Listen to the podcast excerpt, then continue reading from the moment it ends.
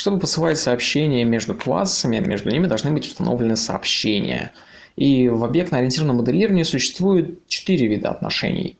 Первое отношение зависимости, когда эм, классы используют друг друга. Это отношение использования. Есть отношение ассоциации, это структурные отношения между объектами. Есть отношение обобщения, это связь между обобщенных классов со специализированными. И есть отношение реализации, которое связывает интерфейсы с классом их реализующих. Зависимость – это такое отношение использования, при котором изменение спецификации одного элемента может повлиять на другой элемент, его использующий. Э, графически это выглядит как штриховая линия со стрелкой, направленной на независимый класс от зависимого.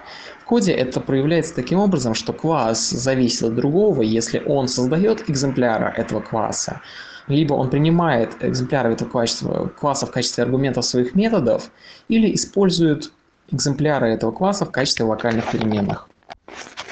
Ассоциация – это структурное отношение, показывающее, что объекты одного типа некоторым образом связаны объектами другого типа. Графически это выглядит как просто сплошная линия, которая может заканчиваться простой стрелкой или с одной или нескольких сторон, в отличие от нарности. А, в зависимости от того, э, классы зависят друг от друга, или от одного класса, или от нескольких классов, это проявляется в нарности.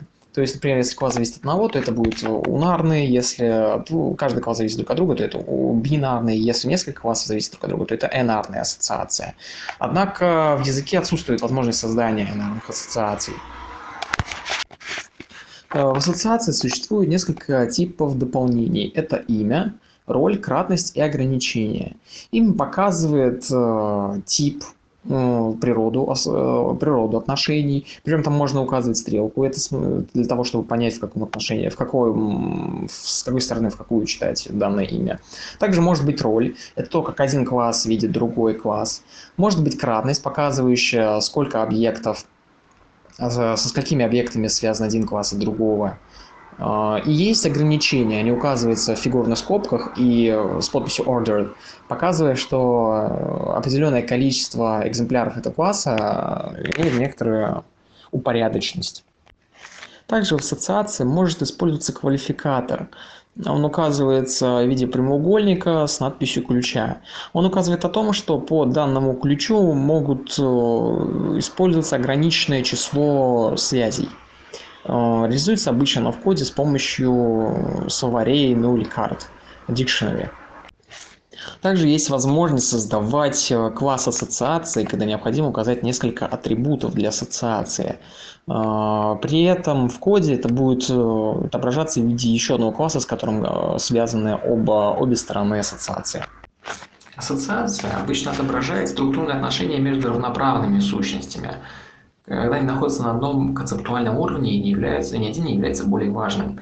Иногда необходимо смоделировать отношения типа часть целого, которого один имеет высокий ранг, другой более низкий. И такое отношение называется агрегированием. Это частный случай ассоциации, и изображается он в виде сплошной линии, заканчивающейся на ромбом со стороны целой части коде это никаким образом не отличается от простой ассоциации. Это скорее чисто концептуальное отношение, которое позволяет отделить целое от ее части. Существует более строгая вариация отношения агрегирования, которая называется композиция, и добавляющая к семантике агрегирования важную особенность, которая проявляется в ограничении времени жизни части по отношению к целому так как э, если уничтожается целая часть, то уничтожается ее часть. Обратное неверно. Таким образом, объект может быть э, частью только одного композита, и изображается это в виде сплошной линии, заканчивающейся закрашенным ромбом со стороны целой частью.